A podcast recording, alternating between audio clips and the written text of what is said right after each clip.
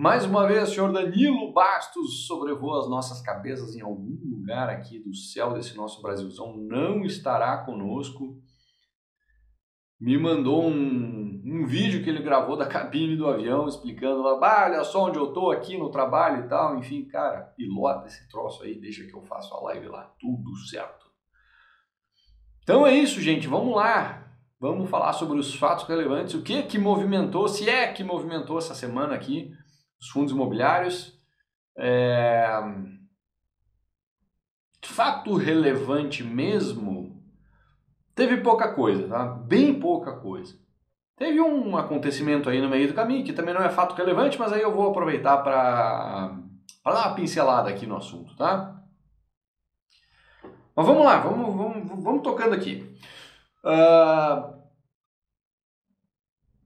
Fato relevante do Iridium, tá? No dia 8 agora, ele divulgou aqueles fatos relevantes referente a ofertas, emissões e tal. A gente está vendo a maioria das emissões micarem feio, umas nem tão feio assim. A do Iridium está no meio do caminho, ele tinha mirado lá 500 milhões. Uh, aí terminou o período de, de, de preferência, né? Subscrição.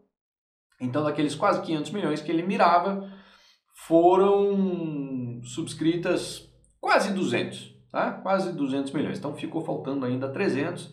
É, vai ter uma grande sobra. Quem quiser exercer o direito de sobras aí tem um, um, um fator de 1.48, o que é bastante coisa para um iridium, né? Para um padrão iridium. É... Mas enfim, é uma oferta que vamos ver como é que vai ser essa história das sobras aí. Mas de 500 ele captar 200, eu comemoraria se tivesse no lugar do gestor, porque a janela fechou miseravelmente aí para todo mundo que está tentando emitir novas cotas e captar recursos agora. Então, né, ruim, mas nem tão ruim assim para o Iridium. Tá? Uh, beleza, então de oferta teve algumas movimentações aí, mas vou ficar entrando no detalhe dessas movimentações aí, são muito chatas, tá? De, de, de oferta. Vamos falar do que interessa mesmo, que é o fatos relevantes, aquisições, movimentações dos fundos, que são a parte mais legal aqui da coisa. Uh, no dia 10, vulgo hoje, o HGRU, né, o Fundo de Renda Urbana da, do Credit Suisse, divulgou um fato relevante bem extenso, tá? Uh, cheio de número e coisa aqui. Vamos lá, vou tentar passar ele do, da forma mais é, didática e palatável possível para vocês. O que, que, ele diz ali? Ah, firmou o primeiro aditamento é, de um contrato, quer dizer, ele firmou ali uma, uma repactuação de um contrato, uh, por meio do qual pactou novas condições financeiras, adequou o fluxo de pagamento, além de adicionar mais um imóvel para essa para esse negócio, para essa transação, tá? Então, vamos lá. É, esse compromisso passa a ser então da compra de 11 imóveis, tá? mais 11 imóveis, esse aí está se encaminhando para ser um dos fundos mais diversificados da Bolsa. Se já não for, eu tenho, me arrisco a dizer que ele já é. é então vai botar mais 11 ativos para dentro, todos eles destinados à atividade de varejo, segundo ele, no próprio Fala Doutor na Bolsa, tudo bem? Uh, segundo ele diz, é, todos eles locados para grandes varejistas é, com atuação nacional. Bem, onde é que ficam esses imóveis? Eles ficam na cidade de Contagem, Uberlândia, Uberaba, Juiz de Fora e Belo Horizonte, isso em Minas. Depois em São Paulo, em São Carlos. Uh, depois no Espírito Santo, na cidade de Serra. Em Londrina e Foz do Iguaçu, no Paraná. E em Natal, no Rio Grande do Norte. E João Pessoa, no estado da Paraíba. Espalhadão aí por tudo. Tá? É daquilo que ele já tinha assinado, então o novo preço de aquisição, o preço total, passa a ser 220, quase 223 milhões de reais. Então, uma aquisição bem relevante. A aquisição desses imóveis vai ser realizada em três fases, e aí começa a fatiar tudo aqui. A fase A, a primeira fase, fase A. São nove dos onze imóveis nessa fase, é, que serão pagos da seguinte forma: 14 milhões e meio é, já foi pago no dia 10 de maio título de sinal. Uh, uma outra parcela que ele chama de depósito de boa-fé, né, com valor de 72 milhões. Uh, o doutor da Bolsa pergunta, comenta aqui, né? Vamos aguardar como será essa alavancagem. Pois é, o HGRU botando o pezinho lá na alavancagem, né? Não tinha até então, era irrisória. Uh, agora tá, vai botar um pezinho ali na alavancagem também. Comparável dele, que é o TRX, esse aí bota os dois pés mais o pescoço até o nariz aqui na alavancagem, enquanto o HGRU estava sendo até agora bem conservador com isso. Uh, vamos ver qual seria né, o limiar dele para o uso dessa ferramenta que é a alavancagem, tá? Bom, então esse depósito de boa-fé, que ele chama, né, nomeia essa outra parcela de depósito de boa-fé de 72 milhões de reais, pagos nesta data, pagos hoje, então...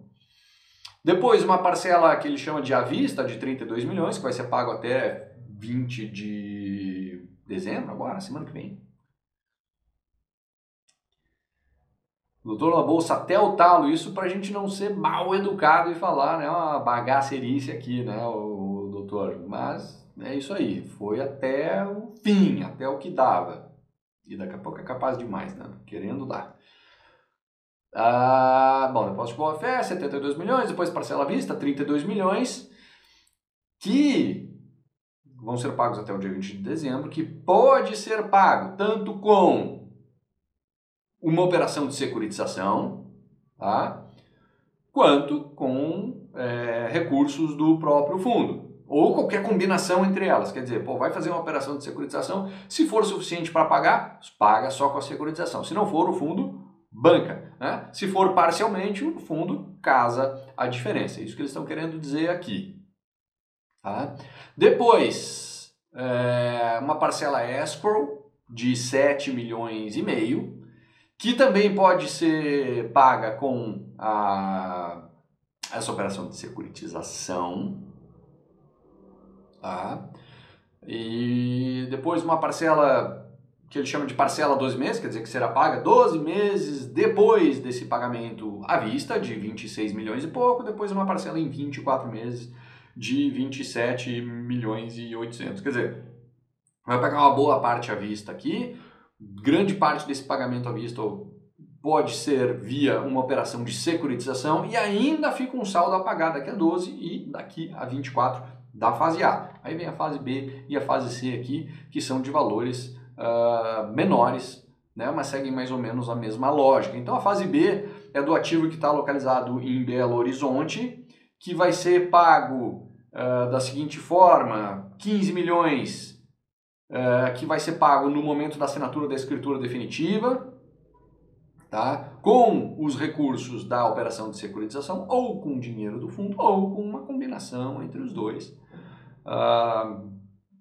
dependendo de como vai ser feita essa operação de securitização. Depois uma parcela de 12 meses, uh, em 12 meses, né, de 3 milhões, e outra parcela de 3 milhões pagos 24 meses depois. Então, mesma lógica, né? Paga uma boa parte agora, depois uma parcelinha daqui a 12 e outra daqui a 24. Fase C, mesma coisa, tá? Na fase C é o imóvel localizado na cidade de Serra, no Espírito Santo. Mesma lógica, os valores inclusive muito parecidos. 14 milhões essa parcela na escritura aqui, 14 milhões e 500, depois 3 milhões em 12 meses, mais 3 milhões lá em 24 meses.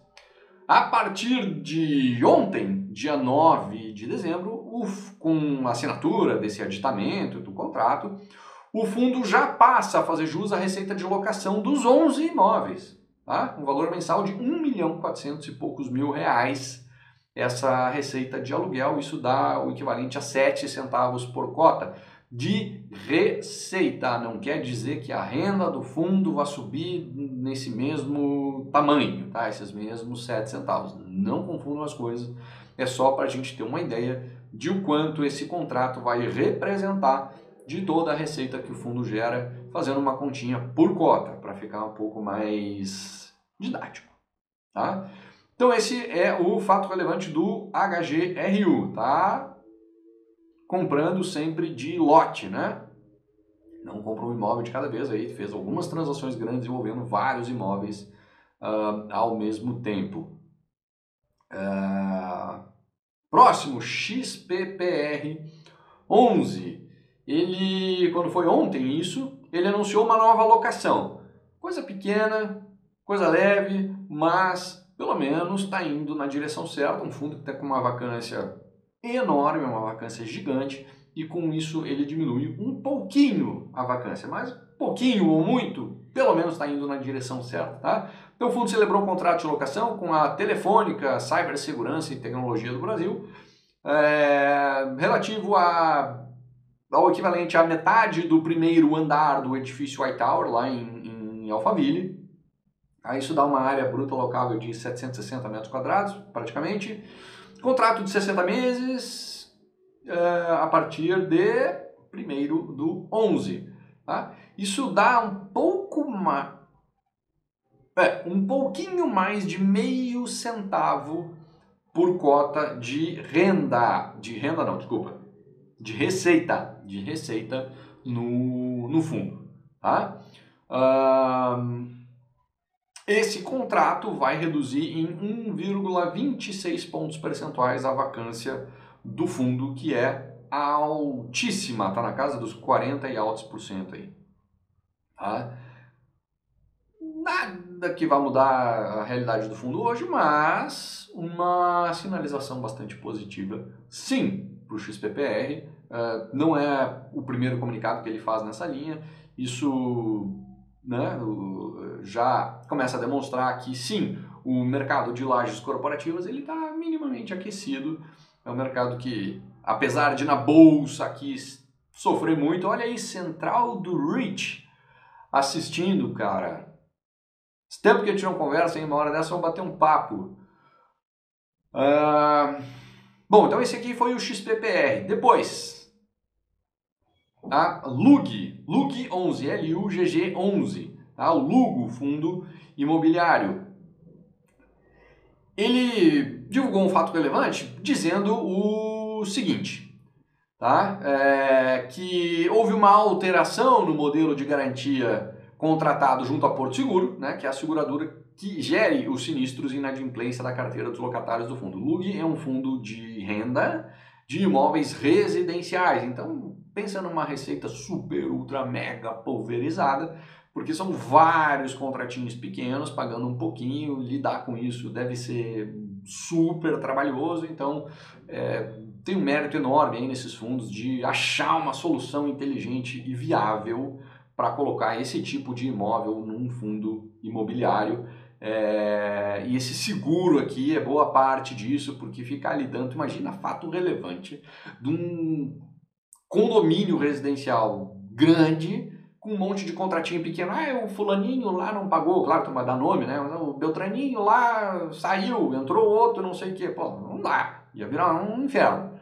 Mas, é, então se achou uma solução para isso e, e, e aqui é o tipo do fundo que tu vai ter que acompanhar de uma forma muito mais gerencial do que dar uma lupa lá no imóvel, coisa que a gente ainda consegue fazer com os é, fundos logísticos, com os de laje corporativa, praticamente todos eles. Ainda dá para fazer isso. Nos residenciais, hum, já é um pouquinho mais chato de fazer. Contrato a contrato, esquece, tu não vai olhar.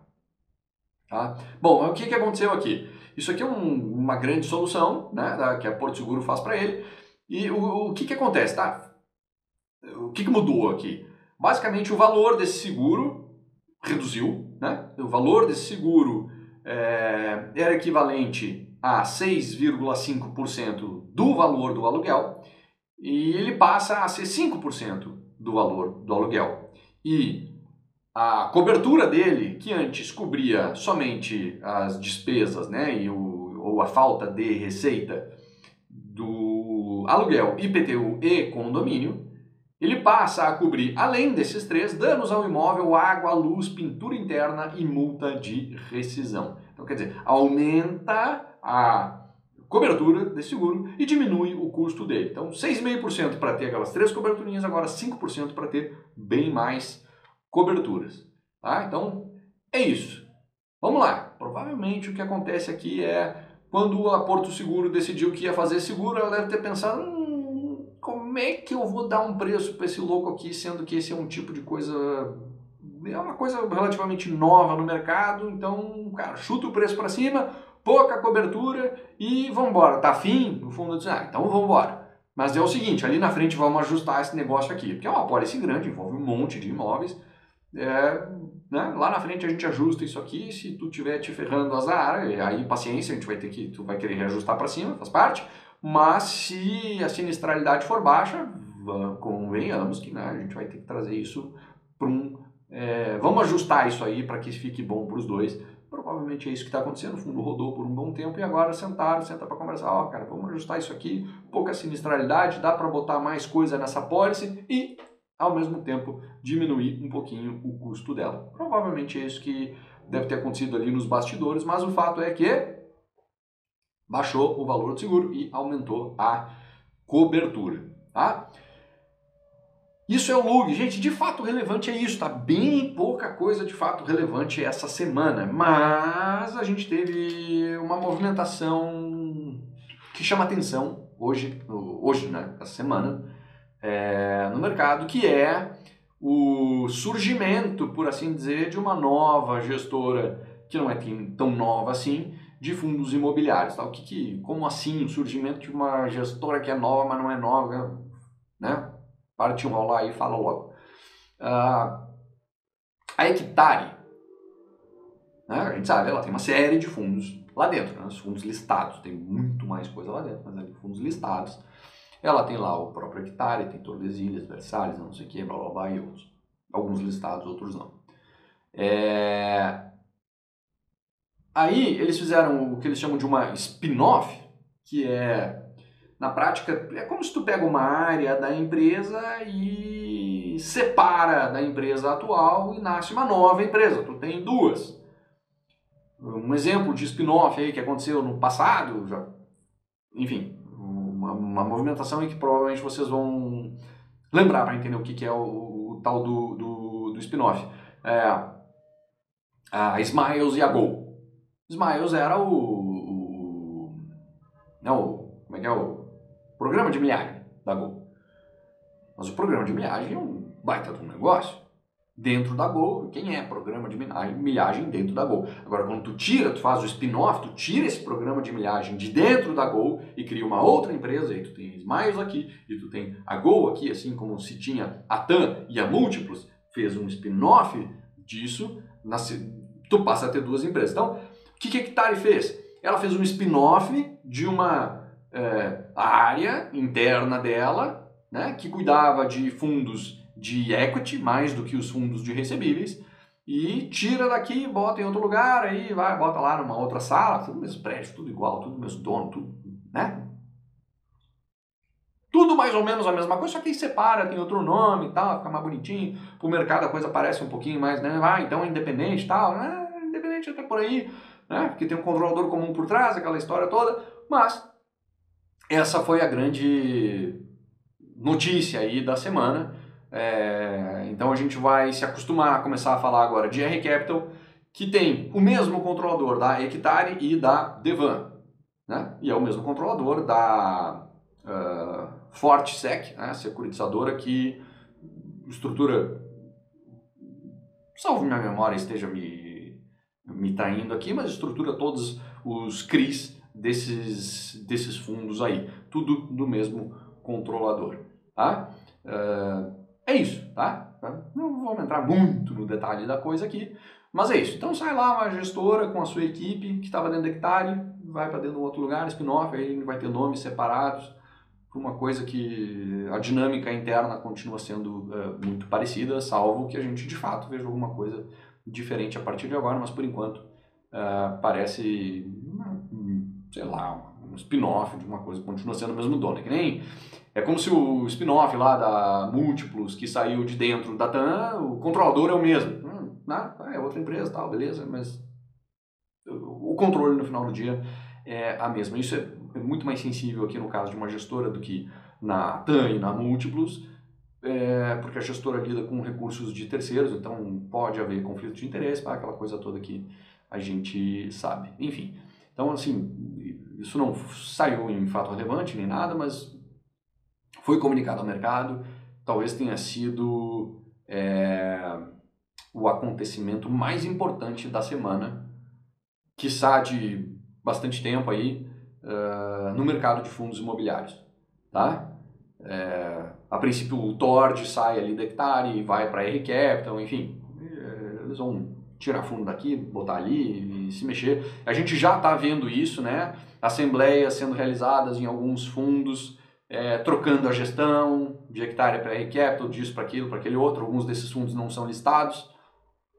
Então, é coisa que o investidor aqui, pessoa física, o investidor comum sequer enxerga, mas é, eu do meu lado aqui, como analista, gosto de entrar um pouco mais no detalhe das coisas, eu já acompanho de perto as movimentações ali, então já, já, já comecei a ver de outubro para cá a transferência de gestão de vários fundos da Hectare para a R Capital, isso começou a me chamar a atenção, daqui a pouco vem esse comunicado, ah, bom, então, né, é, esse é o movimento que está sendo feito, aquela coisa toda. Enfim, tá aí, né, tá comunicado. Agora vamos ver o que, que vai acontecer, como é que essas é, essas três gestoras vão interagir entre si, quem vai investir no quê, o que, né, quem vai fazer o quê, vão comprar CRI de quem, como, da onde, enfim. Veremos aí o que, que vai acontecer. Beleza? Pessoal, alguém tem alguma dúvida, quer fazer alguma pergunta, aproveita, posta aí que a gente, sabendo, né, a gente responde. Se não souber, aí paciência, né, mas sabendo a gente responde aqui. Aguardo um pouquinho aqui, senão a gente fica por aqui, porque essa semana realmente, quando eu fui ver ali quais fatos relevantes que tinha, eu pensei, não, tá errado, né? O estagiário não juntou os fatos relevantes, os fatos relevantes para a gente falar hoje, mas não, fui lá verificar assim, juntou, tava tudo ali e é pouca coisa mesmo. Aconteceu bem pouca coisa essa, essa semana. Beleza? Então é isso, gente. Eu vou ficando por aqui.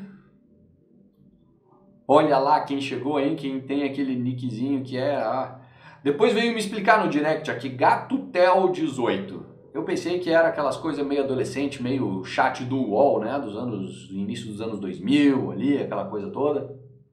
Mas não, é, é, é um usuário humano que criou um perfil por gatinho, chamou de gato Tel 18, que eu achei que era um garotão de 18 se achando, se, ach, se né? Um garotão chamado Tel de 18 anos que se acha gato, bota isso tudo no nick, né? Pra, ver se arranjava alguém na internet, mas não, não tem nada a ver. É um gatinho mesmo que é, ganhou um perfil aqui no Instagram e aí o, a dona do gatinho, quando entra na live aqui, tá no perfil do gatinho e aí entra aí com o gato Tel tudo esclarecido. Né? Na última vez eu não quis cair nessa porque parecia sacanagem. Sabe aquele cara que aparece com um nomezinho assim, que quando tu lê o nome e sobrenome tu fala um palavrão ou xinga alguém? Às vezes acontece. Então né, a gente não se atira aqui de cabeça para não pagar um micão. Uh... O Irving pergunta aqui, mas não acha arriscado estes movimentos da HCTR? Cara, o que, que eu vou te dizer, né? É... Sim, acho. Acho arriscado. Tem uma série de riscos aqui. Um dos principais é a transparência, né? O que, que será que está acontecendo? Por que, que isso está acontecendo, né? Porque essa... É... Eu ainda não tinha visto várias gestoras atuarem no mesmo mercado, fazerem negócio entre si, tendo o mesmo controlador em comum, então isso tudo chama atenção, tá? Isso tudo chama atenção. E aí tu me diz assim, é arriscado? Se não houvesse esse emaranhado todo, é arriscado. Já seria, de qualquer forma. Tendo esse emaranhado todo, é mais arriscado, porque tem o risco que tu já enxerga nos próprios papéis, que são operações high yield, e tem o risco que tu não enxerga. Tu não sabe se tem. E se tem, tu não sabe exatamente qual é. Então, é, pode ser que não tenha esse risco, mas pode ser que tenha. Então, sim, é arriscado. Tá? Não é esse movimento em si, é tudo que tem ali por trás, Sim, é arriscado, tá? Inegavelmente arriscado. Uh, doutor Nobos perguntou aqui sobre os juros, né? Uh, juro curto é, e os juros futuros e tal. Cara, a gente está vivendo um, uma situação que é muito rara de acontecer quando tu tem o juro futuro curto, quer dizer, aquele juro futuro que vence, sei lá, daqui a um, dois anos, ele está mais alto do que o juro futuro mais longo, aquele que vence daqui a cinco. Tá? Isso, normalmente, se tu vai olhar ali na literatura, vai dizer, ah, isso significa que teremos uma recessão à frente. Por quê? Porque basicamente tu sobe os juros para frear a, a economia e controlar a inflação ou, e, ou controlar a inflação e tu baixa os juros para tu fazer a economia andar. Bom, a gente tem uma inflação altíssima, então pô, tem que subir os juros, o Banco Central está fazendo isso está enfiando a porrada nos juros para segurar essa inflação. Beleza, ele vai segurar a atividade econômica. Isso pode gerar recessão. Tá? E logo em seguida, freando a inflação, ele volta a arrefecer a, os juros, porque depois de freada a inflação, bom, vamos estimular a economia dentro do possível. É por isso que a curva mais curta ela está mais alta do que a curva mais longa, porque é, ele tem que dar essa freada e depois ele tem que soltar um pouquinho essa mão, senão a gente entra numa recessão e não sai mais. É... Se a curva está assim porque já se espera uma recessão, pode ser que sim. Tá? Já começa a se falar muito nisso. Mas talvez inicialmente a curva tivesse assim, não porque se esperasse uma recessão, mas porque se esperasse que o Banco Central tivesse que fazer algo a respeito para segurar essa inflação, e já deveria ter feito antes, mas não fez. Só fez agora, então agora tem que vir com um remédio mais forte, tem que ser mais porrada. É... Cara, tu é médico, né? O cara fica se fazendo, tá com sintoma, tá leve ainda, tá no início do problema dele, o cara não faz nada a respeito. Quando ele chega todo estropiado para ti, o tratamento ele é muito mais é... impactante, né? Muito mais invasivo, sei lá, vai ter remédios mais fortes, seja como for. Né? A porrada tem que ser grande para segurar esse cara agora. Se ele tivesse começado antes, tratando direitinho, muito provavelmente o tratamento fosse muito mais leve, esse cara resolveria o problema. O Banco Central segurou, agora ele tem que baixar a porrada e depois, então, ele vai ter que né, enfiar a porrada no juro, subir ele um monte e depois baixar, porque essa subida segura a inflação por um lado, por outro lado pode causar uma uh, recessão uh, grande ou pequena, a ver né, como as coisas funcionarão, mas é, é isso que está acontecendo. É, conforme as coisas vão clareando um pouquinho aí no horizonte, aí a gente está falando de eleição, a gente está falando de, de, de, orçamento, de questão fiscal, aí aquela zona que o Brasil é bom em ser bagunçado. Conforme isso vai clareando, aí os juros futuros vai dando uma arrefecida, porque né, vai se entendendo que ele não precisa ser tão alto assim ali na frente, aí os juros baixam um pouco, baixando os juros, fundo imobiliário para cima. Tá? Então, mais ou menos por aí o cenário de, de, de juros. André pergunta aqui se estamos passando um período de oportunidade ou está passando. Eu falei hoje com uma turma, Andréia, sobre isso e assim, ah, fez um fundinho ali, né? Vários fundos fizeram um fundo, voltaram a subir um pouco, mas assim, continua, ah, vários, tá? muitos fundos continuam ridiculamente baratos. A oportunidade continua ali.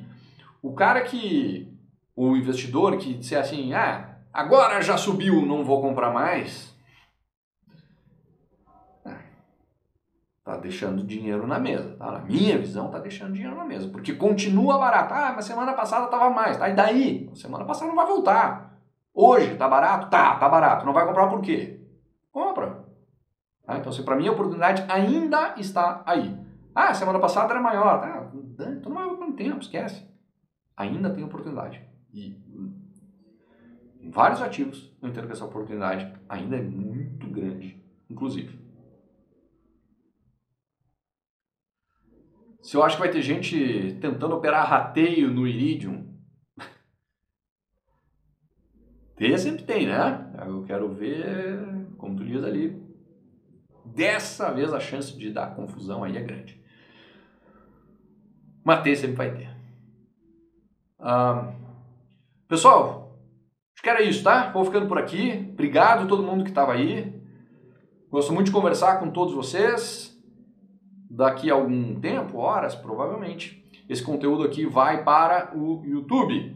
E logo em seguida ele vai para todas as plataformas de podcast. Bota lá no podcast Marcelo Fai, procura, te inscreve e aí vai poder, se não assistiu aqui ao vivo, vai poder ouvir essa conversa e todas as lives que eu faço com os gestores no YouTube também viram podcast depois.